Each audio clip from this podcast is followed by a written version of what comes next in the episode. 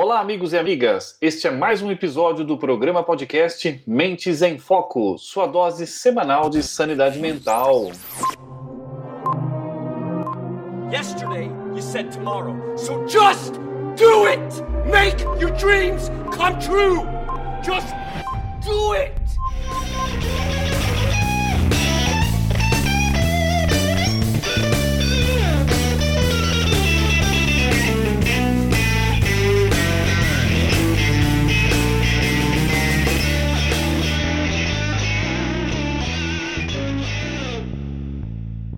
Stop giving up.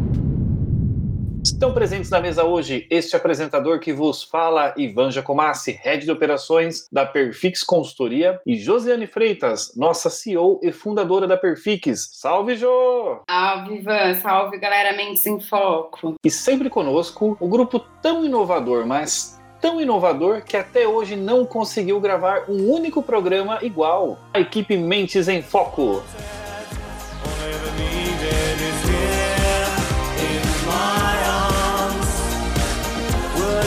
Very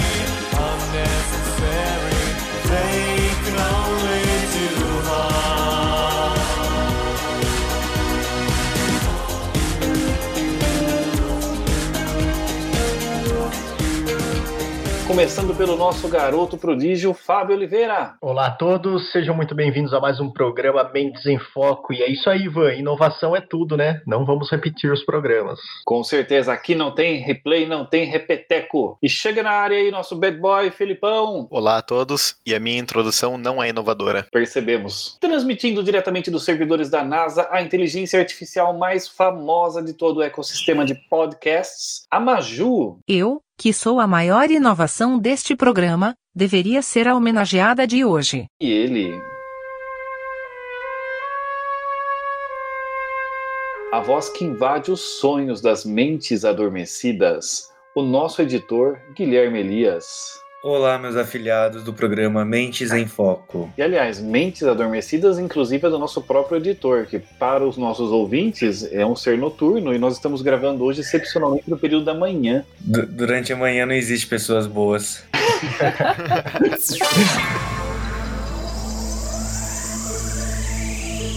Se liga nas manchetes.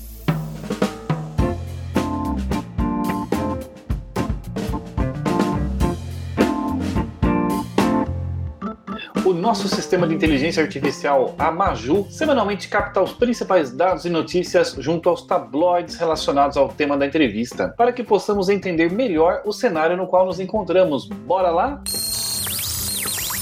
Pi pi pi pi pi. Processando. Você já deve ter percebido que vivemos a era da informação e das novas tecnologias. Hoje, estamos conectados a computadores, tablets e smartphones o tempo todo. Tudo isso tem mudado o nosso comportamento e a maneira como nos comunicamos e lidamos com o tempo. Atualmente, tudo é mais imediato. Se essa revolução tecnológica afeta diretamente o nosso dia a dia e o nosso comportamento, imagine os efeitos diretos no mercado de trabalho. Com o desenvolvimento das novas tecnologias, surgem novas profissões e, consequentemente, outras funções desaparecem. Há 20 anos, por exemplo, nem existiam carreiras de tecnologia ligadas à internet como programadores e web designers. Entre as 10 competências do futuro, hoje estão a criatividade e inovação. Resumindo, jovens e futuros profissionais à procura de uma formação para suas carreiras precisam estar atentos e se preparar. Resumindo, eu sou a profissão do futuro. Eu queria ter a sua autoestima, Maju.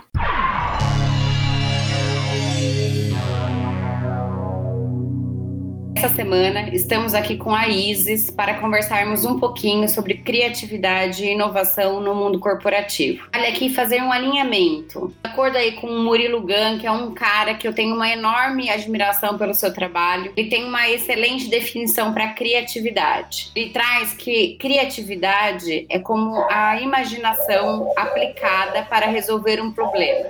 Esse problema ele pode ser pessoal, profissional. Já a inovação é quando a criatividade é empacotada e é oferecida a um grupo de pessoas percebe valor. Empacotar em forma de serviço ou produto para um consumidor final ou para um consumidor interno dentro de uma empresa, aí isso sim vira inovação. Ou seja, inovação é a criatividade emitindo nota fiscal. É assim que nós iniciamos o nosso bate-papo com a Isis. Seja muito bem-vinda, Isis. Obrigada, Jô. Um prazer estar aqui com vocês hoje. Jô, se E aí?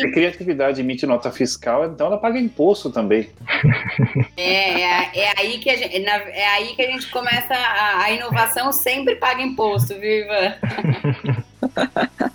Boa. Isis, para que nossos ouvintes conheçam um pouquinho mais de você, nos conte aí um pouco sobre a sua história, seus trabalhos. Como a Jô falou, eu trabalho com criatividade, trabalho com inovação. Eu tenho 17 anos de mercado, trabalhei em diversas multinacionais aqui no Brasil, na Alemanha. Minha carreira eu fiz na área de marketing, principalmente, então eu estava sempre muito ligada ao lançamento de produtos e serviços. Trabalhei em empresas como Bosch, Unilever, 3M, Skin Cariol, Merial também. Foram diversas é, é, oportunidades que eu tive ao longo da minha carreira. Há dois anos eu fundei a minha consultoria, chama-se Zweck Consultoria. Zweck significa propósito em alemão, e até por conta da minha vivência na Alemanha, ela tem esse nome, né? Então eu quis trazer um pouquinho dessa essência, desse, desse, dessa localização lá que me fez tão bem, né? Que eu vi coisas tão inovadoras acontecendo num país tão bacana. Hoje eu trabalho também com facilitação de workshops com Lego Serious Play, que é uma metodologia do grupo Lego que eu vou contar um pouquinho para vocês depois. E com isso, eu tenho a, a possibilidade de estar o tempo inteiro envolvida em ambientes corporativos e trabalhando esses pilares tão importantes são a criatividade e a inovação em si com as empresas. Excelente, hoje o bate-papo promete, hein? É, que legal. Muito bom.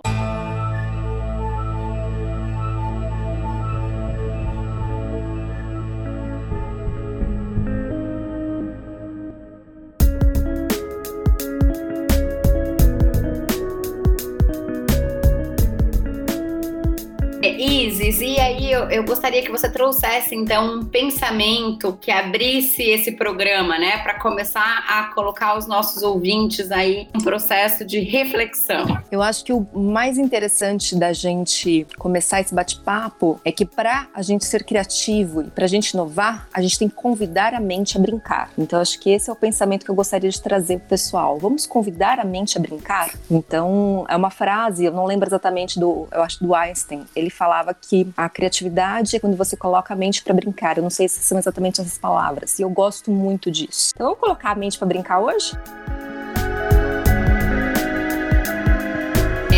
Sabe que é, depois que a gente vai se tornando adulto, né, é, essa questão de colocar a mente para brincar vai ficando, parece, cada vez mais distante, né? Exato, Jô. E é aí que tá o grande ponto, né? É aí que as pessoas se sentem pouco criativas. É aí que elas começam a achar que, na verdade, elas não têm criatividade. Eu cansei de começar o workshop de Lego e as pessoas olharem para mim e falar assim: ah, não, mas eu não consigo brincar com isso, eu não sou criativa.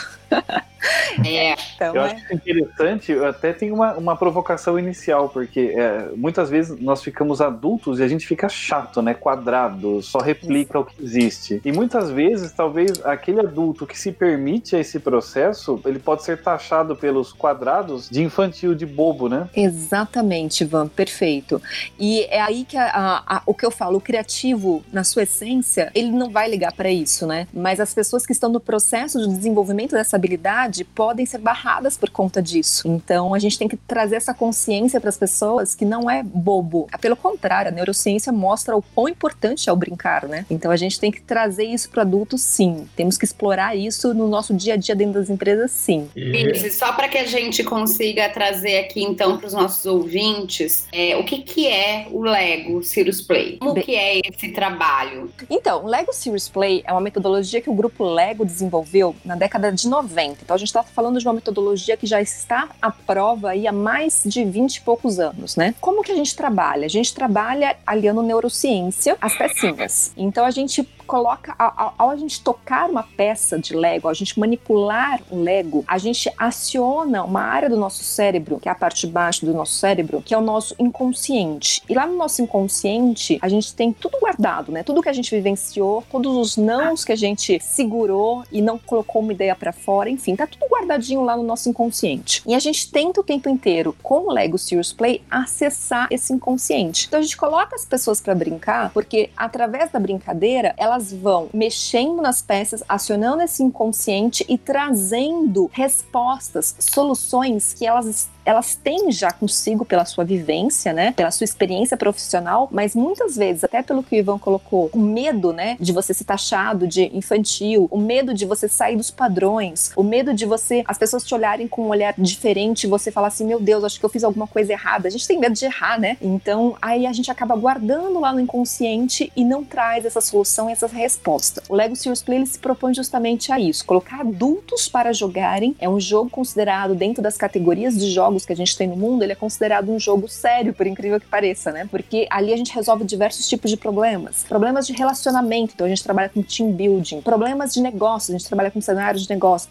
Problemas de planejamento estratégico, a gente trabalha com planejamento. Enfim, a gente resolve diversos problemas através do jogo, do jogo. E o jogo ele permite essa essa, vamos dizer assim, que a pessoa ela entre no flow, ela entra num estado que a gente fala que ela coloca à prova todas as suas habilidades. A gente dá os desafios para ela e ela vai ali com as suas habilidades, com a sua experiência, com tudo. Ela entra num estado que ela nem vê o que tem que passar. E aí ela consegue produzir, colocar todas as suas emoções a serviço daquilo que a gente está desafiando ela. Então é muito interessante essa metodologia. Isis, é, e é, aproveitando até toda essa sua fala, quais são as barreiras que você acredita que, que dificultam que a pessoa ative a mente criativa dela ou use mais a criatividade dela? A primeira é justamente essa falta de abertura, né? É a, a, gente fala que é uma mente que ela, ela se fechou. Então, essa falta de abertura, ela é, é muito crítica para a criatividade, né? Eu não estou aberta a mais nada. Eu tenho meus, meu, meus conceitos, né? Não é uma mente curiosa. É, é o contrário de uma mente curiosa, né? Ah, eu já sei tudo, isso daqui eu já vi 20 vezes, já sei como que eu resolvo. Então, a mente que ela trabalha dessa forma, muitas vezes eu, eu cheguei em diversas empresas, diversas áreas, as pessoas falavam assim: não, porque eu estou aqui há 30 anos, eu já vi tudo acontecer, e aí elas vão fechando soluções, elas não vão abrindo para novas oportunidades. E eu acho que outro ponto, Ivan, é o medo mesmo de se jogar. Eu trabalho também com uma metodologia chamada Design Thinking, e nela você tem que se jogar mesmo, porque é uma abordagem, né? Acima de não é uma metodologia, é uma abordagem que ela tem um método por trás. E nesse, nessa abordagem, você tem que se jogar, você tem que acreditar que aquilo vai dar certo, que você vai conseguir chegar em algo diferenciado através do processo de empatia empatia, através do processo de cooperação, experimentação. E eu vejo essa dificuldade muito grande, as pessoas não se jogam, sabe? Elas não, elas não, elas não acreditam, parece. E aí com isso você se barra, com isso você se barra e não avança. Se a gente for buscar mais a fundo onde que tá isso, né? A gente volta na infância. E aí quando a gente volta na infância, a gente percebe que muitas vezes as crianças são criadas, não faça isso, não faça aquilo. Vão, a gente vai colocando padrões nela, né? E ao invés de estimular o livro e brincar, ao invés de estimular a imaginação, a gente vai vai meio que tabulando a criança, né? É, e aí depois. Dizer, é, a gente já, já vem com essas barreiras desde criança, né? Daí que é tão, tão importante a gente estimular sempre a cri criatividade das crianças, né? Exato, porque é lá que a gente vai encontrar muita coisa,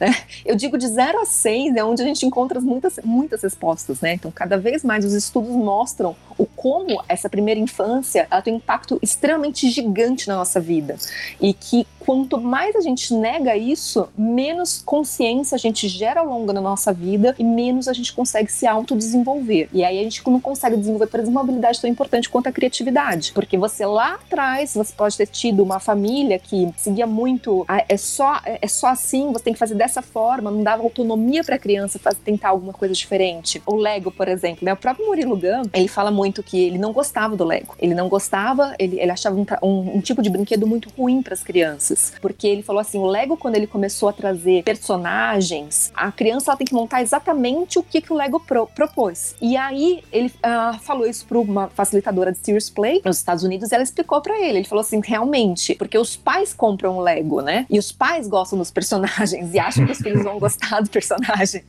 mas a criança, não é, não é verdade, né? Ah, vou comprar Star Wars. Uma criança de 3 anos, gente, a criança não alunos nem sabem o que é Star Wars. É o pai que compra Star Wars pra criança.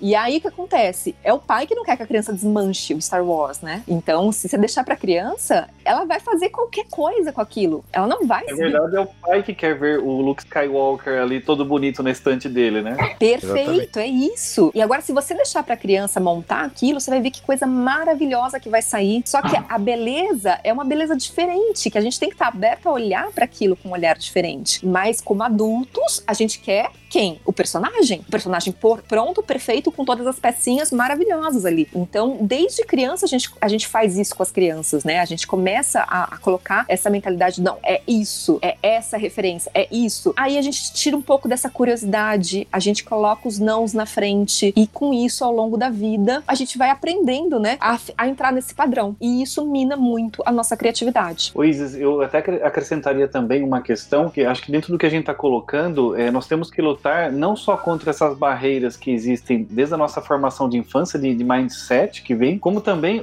a própria questão da armadilha do atalho cerebral, né? Porque o nosso cérebro ele é- tem uma estrutura que ele é muito voltada a construir atalhos e, e entrar no automático sempre, né? Isso tem até uma questão evolutiva por trás disso. O cérebro ele consome muita energia, então tudo aquilo que ele pode automatizar, né? Colocar no automático, ele vai de certa forma já estabelecendo um padrão, né? Então, seja na forma como você volta do trabalho para sua casa, né? Aquela tendência de fazer o caminho de uma maneira tão automática que você já nem se dá mais conta da paisagem que existe ao redor que você percorreu. E acho que para todas as tarefas no dia a dia, inclusive as profissionais que você pode automatizar, o seu cérebro vai tentar fazer isso. E quando a gente fala em, em- em colocar criatividade, é justamente quebrar também é, justamente os padrões que a gente vai formando. Quando você, quando você diz o exemplo de um cara que fala, olha, eu trabalho há 30 anos aqui, imagina a quantidade de processos já implantados no cérebro dele que Uhum. existem. E quando você fala, vou quebrar isso, está quebrando a própria estabilidade do, do- do- do- de raciocínio da pessoa, né? É um desafio pessoal muito forte, você concorda? Concordo plenamente. Eu esse- recentemente eu fui fazer um refresh dentro da metodologia do design e, é- e justamente com uma turma mista, porque eu queria entender melhor isso, as reações das pessoas, né? Como que passava esse processo. Eu fiquei três dias com um grupo e nesse grupo tinham pessoas mais velhas, com carreiras formadas em áreas completamente tradicionais e eu cheguei a conversar justamente com umas duas ou três pessoas em cargos bem altos dentro das empresas, bem tradicionais das empresas, e elas me falavam isso, que estava sendo muito doloroso estar ali. Elas falavam essa palavra, assim, tá sendo doloroso estar aqui. Parece que tudo que eu fiz não serve pra nada. E aí eu, eu, eu pegava e falava assim, é o contrário. Tudo que você fez te leva a algum lugar. Só que a gente tem que abrir a mente pra coisas diferentes, pra somar. Não quer dizer que você vai jogar fora, você vai construir em cima daquilo. E é a primeira sensação que eles têm é que tudo tem que ser jogado fora. Quando a gente fala do novo, quando a gente fala de colocar a mente pra ser curiosa, parece que a gente tem que jogar fora o nosso passado e construir a partir dali. E não é isso. Eu vou tirar muita coisa desse- desses 30 anos, né? Eu- só que eu tenho que combinar isso com coisas diferentes. A gente até fala, né? Um dos tipos de criatividade estudados é o combinatório. Então a gente tem que usar essas combinações de tudo que eu aprendi ao longo desses 30 anos para eu gerar novas coisas. Então eu não vou jogar fora esses 30 anos. Só que eu tenho que estar com a mente aberta para ver como que tem coisas novas que eu vou combinar com esses 30 anos que eu tive de experiência. E é aí que as pessoas sofrem, que tem a dor, certo? É muito binário às vezes. Ah, então isso não serve para nada. Não, serve. A gente tem que tirar a pessoa do não serve para nada. Serve, mas você vai combinar com coisas novas. E, e pegando pela área de gestão de gestão de pessoas, é muito interessante o que você colocou, porque a criatividade não significa, não significa necessariamente inventar novidade todo dia, mas a- às vezes a própria recombinação do que já existe já constrói algo por si novo, né? Inclusive, nós finalizamos agora há pouco um estudo sobre perfis culturais e na- nas culturas de inovação, no perfil que a gente chama de adocracia, uma das competências que a gente puxa lá do dicionário do, do, do David McKilland é justamente a competência pensamento sintético, que é a capacidade do indivíduo de entender diferentes eh, conhecimentos e métodos e fazer combinações para dar uma nova aplicação, não necessariamente criar algo a partir do zero. Exato. E aí que tá a grande sacada, né, Ivan? Porque o o que a gente fala é justamente isso. Saindo do criar, indo pro inovar, né? É, muitas vezes, eu, eu tava dentro da empresa, a gente tinha um painel dentro da 3M, que ela é considerada uma empresa muito inovadora, com todas as tecnologias presentes. Quando eu queria, eu falava assim, eu preciso desenvolver algum produto novo, eu preciso alguma coisa, e tava com as ideias ali da necessidade dos clientes, eu falava, mas eu não sabia por onde começar. Sabe o que eu fazia? Eu parava em frente daquele painel, olhava para todas as tec- tecnologias e falava assim, eu tenho que combinar isso. Então agora eu preciso de alguém também que consiga me ajudar a combinar isso, porque a, a, a criatividade, ela também ela não é solo, né? Não é única, não é uma única pessoa. Às vezes a gente tem que estar junto, a gente tem que estar cooperando com os outros. Aí eu ia chamando gente. A necessidade do cliente é essa. Olhem para as tecnologias, vamos combinar isso daqui. O que a gente tem? Então eu ficava parada, é tipo uma tabela periódica enorme que tem lá com todas as tecnologias. E aí eu depois eu, eu circulava, a gente tinha um centro de treinamento de, de clientes enorme com várias aplicações e fazia esse processo circular, olhar e falar, gente, a gente tem um monte de coisa aqui que dá para combinar. A área de dentário com a área de aeroespacial, dá para combinar coisas aqui. E saia muita coisa dali. Então assim, às vezes é o que a gente fala, não, você não vai é, recriar a roda, né? A, a, inventar uma nova roda, você vai dar uma, a roda já tá ali, então vamos fazer ela de uma, vamos dar uma estilizada nessa roda, né? Então é, é nesse sentido que a gente muitas vezes esquece, né, que é possível usar e explorar essa criatividade combinatória. Isis, e como que é essa questão do play, né, do jogo? Como que esse processo do, do Lego, ele pode facilitar esse processo criativo? Acima de tudo, Jo, o brincar em si, ele, ele tem se-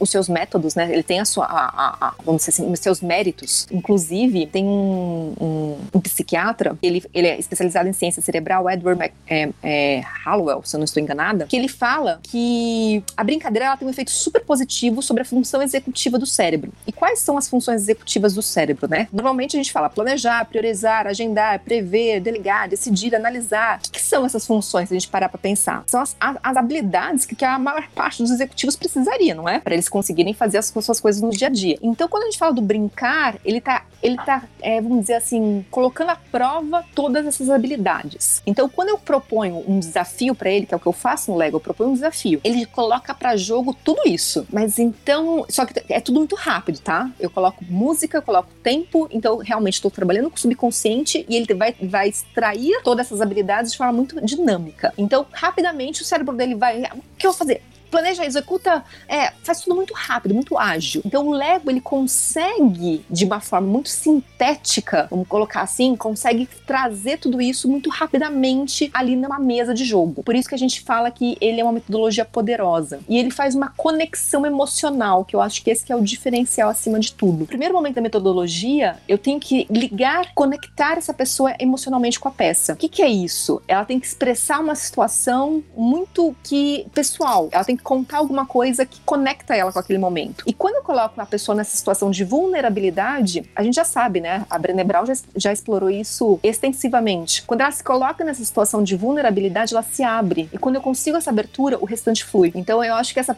é, o brincar é, fica leve, né? E eu consigo essa abertura da vulnerabilidade. A pessoa se enxergar ali, ela se enxergar que ela tem coisas para trabalhar. Eu vou te falar que é difícil dependendo do cargo da pessoa, tá, Jo? Não é tão fácil assim. Então eu costumo dizer que para algumas equipes eu consigo quebrar, ter essa abertura, gerar essa vulnerabilidade no workshop de quatro horas. Quanto maior o cargo, mais difícil eu quebrar essa primeira etapa. Se eu tô falando de uma empresa muito tradicional, normalmente deve demorar um workshop de oito horas para eu conseguir abrir, a pessoa se abrir, ela entender a vulnerabilidade dela como algo poderoso, a coragem de ser imperfeito, ela olhar para aquilo com o olhar de eu quero crescer em cima disso. Então, também tem esse ponto, mas o brincar ele traz essa leveza, tá bom? É, na verdade, assim, né, a gente é, começou falando um pouco aqui das crianças e que, na verdade, nós nascemos criativos, né? E aí, à medida que nós vamos nos desenvolvendo, vão se colocando amarras, criando bloqueios, e a cada, a cada o tempo passando, esses bloqueios só vão aumentando e as amarras vão, vão ficando mais difíceis de, ser- de serem quebradas, né? Exatamente. Quando você volta para este processo do play, do jogo, né? A gente está falando aí da atividade do jogo, da gamificação, enfim, utilizando esses recursos, a gente começa a, ao desafio aí de voltar, de quebrar, de romper esses bloqueios. E isso é, no meu ponto de vista, magnífico, né? Encantador. E quando você fala essa questão da cultura, né? Nós estamos aqui num processo interno de trabalho da gestão de cultura, com metodologias e tudo mais, e, e para a gente fica muito claro é, essa questão que você é, trouxe, né? Empresas com culturas talvez mais rígidas, com mais amarras, com mais bloqueios, a gente também entende que é um processo de mais difícil aí de acesso. E aí você- a gente falou um pouquinho sobre inovação, né? Como é que essa questão da criatividade, da, da inovação se, se relaciona ou correlaciona? Como que é essa questão de desmistificar criatividade e inovação? O que eu sempre falo é que, assim, primeiro, criatividade. Quando a gente fala em desmistificar, é justamente isso. A criatividade, para alguns, ela vai muito pro lado artístico, né? Então, ah, ela está relacionado a arte, está relacionado a cores. Eu sempre olho para as pessoas e falo: vocês estão me vendo vestida aqui de roxo? Estão me vendo vestida aqui de laranja? Normalmente eu não estou nessa- nessas cores. E as pessoas olham, não. Aí eu falo assim: então vocês me julgariam como uma pessoa não criativa só por conta disso? E muitas vezes as pessoas vão olhar e falar sim. Então existe a expressão artística como uma forma de criatividade e ela sim é uma expressão fantástica e que a gente pode utilizá-la de várias formas no nosso dia a dia. Mas como a gente acabou de discutir, a criatividade não é isso. Ela vai muito além disso. Ela vai muito na resolução de problemas. E é aí que ela se linka com a inovação. Uma vez que você está aberto, uma vez que você se propõe a criar em cima, transformando ideias, trazendo ideias é, novas, surpreendentes, aí você tem a possibilidade de tornar essas ideias valiosas. A inovação é quando você começa a tornar isso realmente em valor, valor para alguém, trazer al- alguma coisa diferenciada. E, e dando exemplo para dentro das empresas, né? Uma das áreas que eu trabalhei foi muito interessante que eu cheguei, era um mercado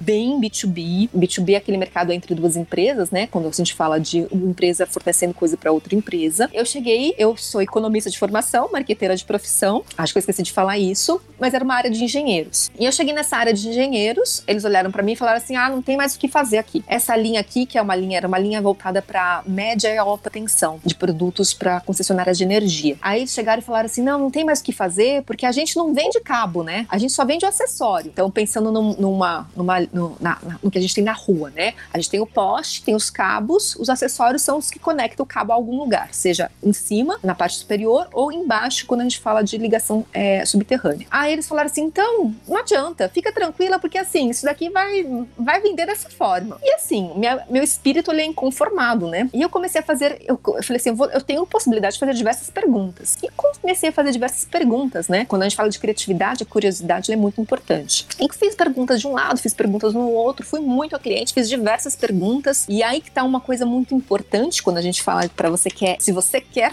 é, chegar em soluções inovadoras, você tem que saber também perguntar. Isso eu acho que é uma coisa muito importante, né? Então você o tempo inteiro tem que reformular as suas perguntas. Se aquelas perguntas não trouxeram as respostas que você te satisfazem, reformule, pense em novas perguntas. Então isso é um, um ponto da, da inovação, né? Que a gente tem que desmistificar. Cheguei em algumas respostas que me, me, me- soaram um tanto quanto interessante. Eu tinha como uma forma de ganhar naquele mercado. Eu tinha uma forma de ser inovadora naquele mercado. É, eu tinha produtos que eram considerados tecnologias inovadoras e eu podia inovar em serviços. Como? Co- Como que eu poderia inovar em serviços? Trazendo aqueles produtos num prazo infinitamente inferior à média de mercado. Só que para isso eu tinha que realmente olhar para minha estrutura interna e convencer uma cadeia internacional que envolvia três países a reformular tudo. E aí, com muita criatividade, eu fui passando opções para essa cadeia internacional. Ah, em vez de fazer isso, que tal a gente fazer aquilo? E fui chamando pessoas de outras áreas para me ajudar nessa construção que eu fui falando, gente, mas a gente tem que ser criativo, a gente vai conseguir resolver isso. E conseguimos. Em questão de poucos meses, a minha cadeia, que normalmente demorava 90 dias para eu colocar um produto aqui no Brasil, eu consegui colocar em entre 15 e 30 dias. E isso me gerou uma vantagem competitiva violenta. E no mercado,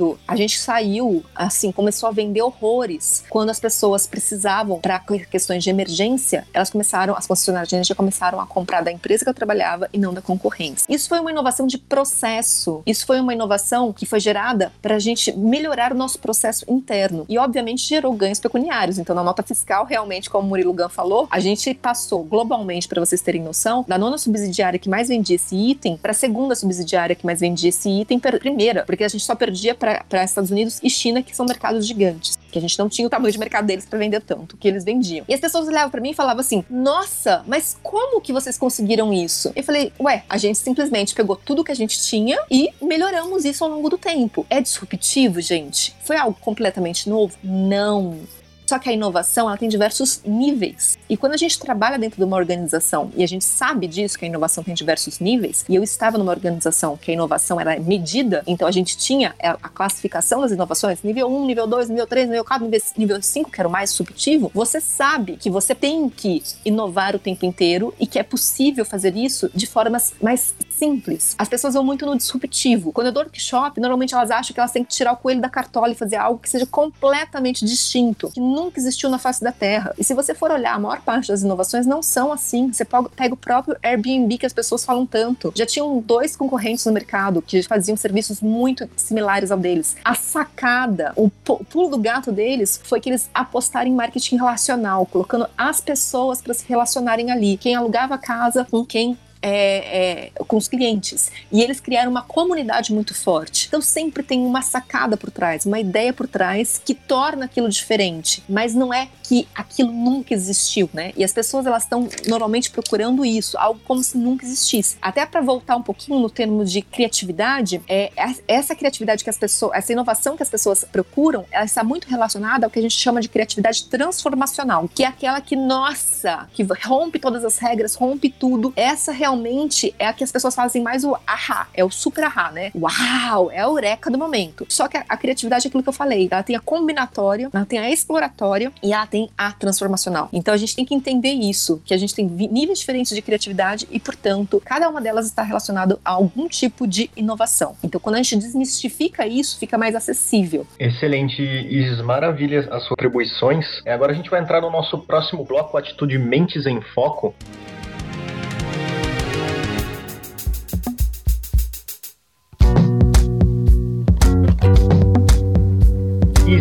Cenário em que estamos conversando, que dica que você daria aos nossos ouvintes? A primeira dica que eu dou para as pessoas é justamente para elas serem curiosas, elas terem um olhar curioso sobre as coisas. Então, toda vez que você olhar para um problema, olhe para ele com curiosidade, olhe para ele com um olhar diferenciado, olhe com ele pensando que tem coisas diferentes ali. A gente fala muito em pensamento divergente, né? Seja do contra com você mesmo. então, se você a primeira ideia que vem, você tem que automaticamente questionar essa ideia. Então, questione, seja curioso pela, na sua própria ideia. Eu acho que a primeira dica que eu dou é, é justamente isso. Uma vez que você percebeu que essa que, que tá vindo esse padrão, que esse padrão tá te, tomando, te, deixando automatizado, você tem que parar. E aí eu sugiro, eu particularmente gosto muito do escrever. Escreve tudo isso. Escreve tudo que tá vindo. E aí, com isso, dá um tempo. Vai fazer alguma coisa diferente. Vai aprender alguma coisa diferente. Às vezes você tem que deixar aquilo quieto e aprender alguma coisa diferente fora da sua área. Você vai voltar naquilo daqui duas, três semanas. E aí, quando você voltar naquilo, você vai ter uma bagagem diferente para olhar para aquele problema. E nessa bagagem diferente que você adquiriu, talvez você consiga soluções mais criativas e, portanto, desenvolver coisas inovadoras. Eu acho que do- dois pontos é a curiosidade e o outro são essas bagagens, bagagens multidisciplinares. É, eu acho que isso faz muito bem para as pessoas. O terceiro ponto é o autodesenvolvimento. Então, eu acho que quanto mais a gente se conhece, mais a gente sai do automático. Então, a gente vai ganhando essa percepção mais aguçada. E com isso, a gente. Ah, é claro que eu, que eu iria por esse caminho, né? Você começa a se perceber antes, deixa eu sair desse automático e tentar uma coisa diferente. Então, a gente começa a agir assim o tempo inteiro. E aí você começa a desenvolver pessoas de forma diferente. Então, como líder ou como pai ou mãe, você vai começar a possibilitar que as pessoas se desenvolvam de forma diferente. Quando você se conhece, quando você se autodesenvolve. Porque aí você vai valorizar aquele momento, por exemplo, como pai e mãe, que a criança tá sozinha brincando. Você não vai interferir. Que ali ela está colocando à prova as suas, as suas habilidades. Quando você for como líder, você vai ter a consciência que você não deve dar resposta para tudo. Então, ao invés de você fazer uma questão, normalmente a gente faz muitas questões dando resposta para os nossos funcionários, né? Então, eu quero que você construa isso para solucionar isso. Então, a gente, a- a gente vai dando as respostas. Aí a gente vai começar a fazer o contrário. Você tem a autoconsciência que você tem esse, esse, vamos dizer assim, é automático você dar a resposta, você vai falar: não, peraí, nós temos esse problema. Aí você faz aquela pausa estratégica. Gostaria de ouvir vocês. Então, você vai tendo a sua autoconsciência, você vai se permitindo a ouvir os outros. Então, o autodesenvolvimento é um caminho muito importante também para a criatividade e, consequentemente, para a inovação. Acho que só essas três já são boa, bom- bons inícios, né? Para a gente caminhar e começar a desenvolver essa habilidade. E sempre ter em mente. É uma habilidade, então eu posso desenvolver. Outras dicas do dia a dia, aí eu vou pegar uma coisa que você falou, Ivan. Eu costumava, é, eu fa- fazia muita reunião de ideação. O que é reunião de ideação? É justamente para a gente ter novas ideias de negócio em grupo multidisciplinar. Chegava a durar às vezes uma semana com diversos grupos. E eu, antes dessas, dessas reuniões, né, eu sabia que estava no final do mês. Eu passava o mês inteiro mudando um trecho do meu caminho para ir até a empresa. Eu andava é, 20 quilômetros até, até a empresa. Um mês antes disso, isso, eu falava: não, eu tenho a reunião de ideação no final do mês. Todo dia, pelo menos uma parte do meu trecho eu mudava. E aí eu mudava pequenas coisas também no meu dia a dia. Ah, eu faço isso com essa mão, então eu vou fazer com essa outra mão. Eram coisas pessoais minhas, né? Vamos dizer assim, são é, eram coisas muito particulares, mas eu percebia que eu colocava, tirava minha mente o tempo inteiro desse estado automático. Então eu ficava um mês praticando isso. Quando eu chegava na reunião de ideação, nossa, era fantástico. Eu tava assim na pilha, porque as coisas já não estavam mais automáticas na minha vida. Então sempre eu tava ten- pensando em alguma coisa diferente. Então são dicas básicas do dia a dia que eu acho que todo mundo pode praticar e perceber. Eu acho que você se perceber como criativo é muito bacana e te estimula a querer- ser cada vez mais. Então, se você sair do automático, você vai perceber. Se você tá no automático, você pode até fazer coisas fantásticas, super criativas, mas você não vai perceber.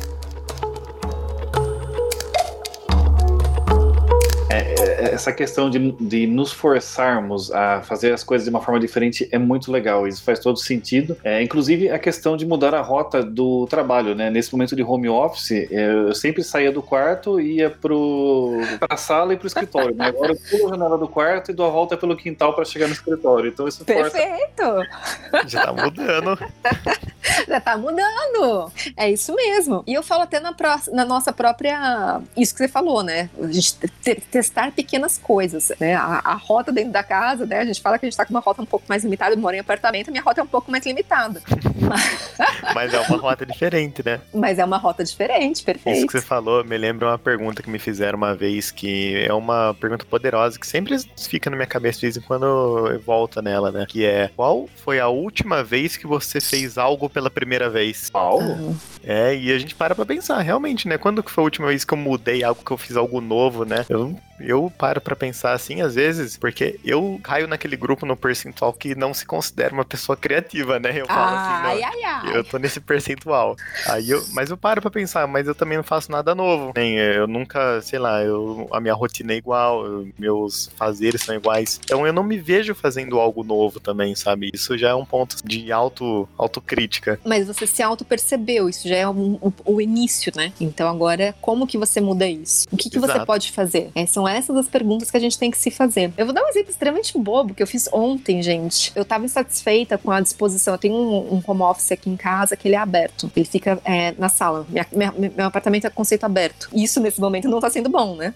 É, a gente, obviamente, não está sendo nem um pouco legal. E aí eu fiquei pensando, né? Nossa, mas o que eu faço? Como eu faço? Meu Deus, tem que mudar de casa. Aquela coisa assim. Você pega a formiga e dá com um tiro de é, um canhão, né? Aí eu falei, não, vamos lá. Vamos, vamos, vamos ver o que, que eu posso refazer aqui. E aí eu comecei a medir meu quarto. Medi meu quarto, olhei para a disposição da cama, aí entrei, comprei uma escrivaninha pequena com uma cadeira, mudei a posição da cama, mudei a posição dos lustres. Aí você me fala, como que você fez isso? Você não é engenheira, você não é eletricista, você não é nada. Eu peguei um, um negocinho que fixa na parede, coloquei ele em posições diferentes, rearranjei tudo. Eu não sou também arquiteta, não sou nada. Mudei o quarto completamente, consegui encaixar a escrivaninha, consegui fazer tudo e agora eu tenho um cantinho fechado dentro da minha casa. Aí você fala assim, mas como, né? Meu marido olha, olha pra minha cara e fala assim, nossa, mas eu nunca tinha pensado que a gente podia deixar o quarto dessa forma. Falei, exatamente. A gente tem que se pôr o tempo inteiro, se desafiar. Eu tenho um problema. A gente normalmente mata esse problema usando um canhão. E é uma formiguinha. Como a gente resolve com aquilo que a gente tem? Ou com um menor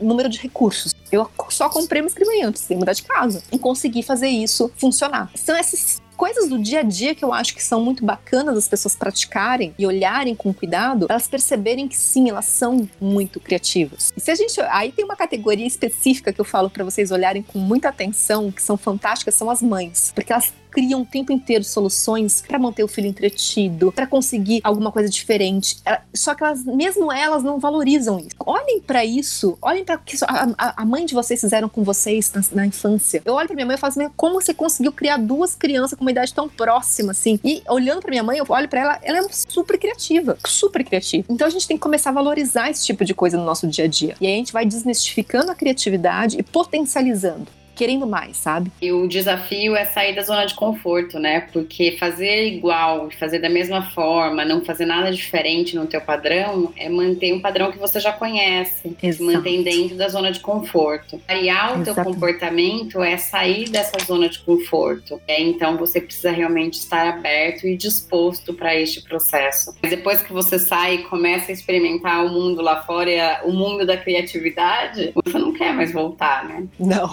não quer. Aí você quer mudar tudo, né?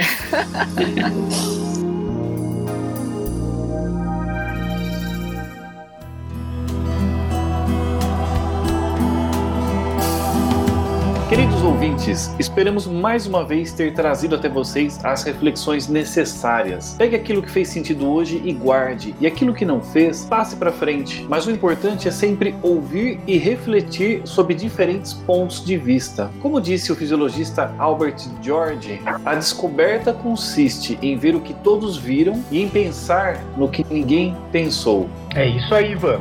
Concorde ou discorde, mas inove.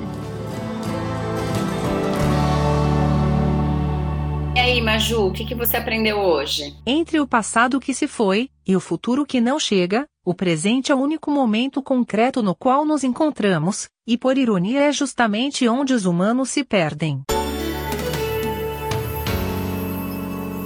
Isis, muito obrigada pelo, pelo bate-papo. Ficaria aqui horas nesse assunto que particularmente é um, é um tema que eu tenho uma certa afinidade. Você pode deixar pra gente aí as suas redes sociais, como é que os nossos ouvintes te encontram? Opa, opa, agora nós temos aqui um conflito, um confronto, na verdade, épico, né? O confronto das redes sociais, porque, Isis, não sei se você sabe, mas nós temos uma disputa de qual é o nome mais complicado de se pronunciar ou transmitir. E até hoje o Fábio, o nosso garoto prodígio, tem sido imbatível com uma rede social inalcançável. Mas Estou em primeiro lugar, hein? mas a, a nossa convidada tem um, um nome de consultoria em alemão, né? Vamos ver qual é a rede social que ela vai trazer para nós hoje, Fábio. Eu acho que hoje é o dia que a sua rede cai. Vamos lá.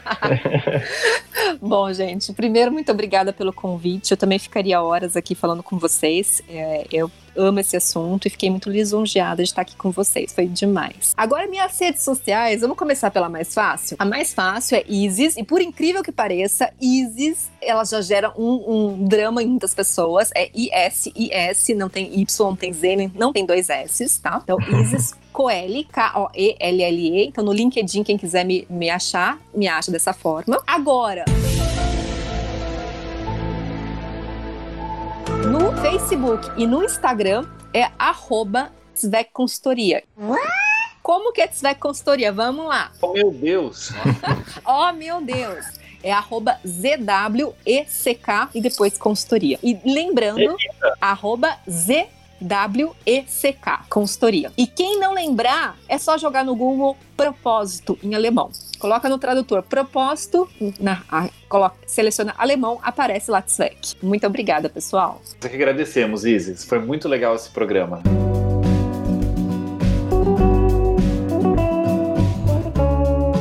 Gostou deste podcast? Então deixe seu like e compartilhe esse texto nas suas redes sociais. Felipe, qual é a maldição da semana para quem não compartilhar o programa, além de acordar cedo? É, acho que já tá uma boa aí. Mas também não podia ser outra, né? Quem não compartilhar o programa vai ficar até 2021 sem ter nenhuma ideia inovadora. Oh.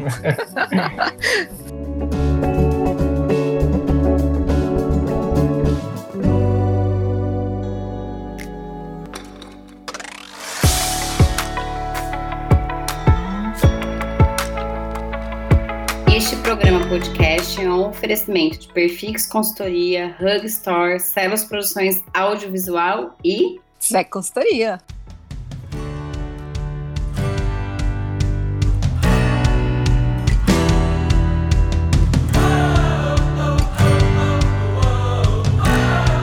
Vocês tenham gostado deste, deste episódio. Deixe seus comentários nas redes, comente aí nas nossas redes sociais, compartilhe e até o nosso próximo episódio. Tchau, tchau. Valeu, pessoal! Valeu, pessoal. Valeu! Tchau, tchau, gente.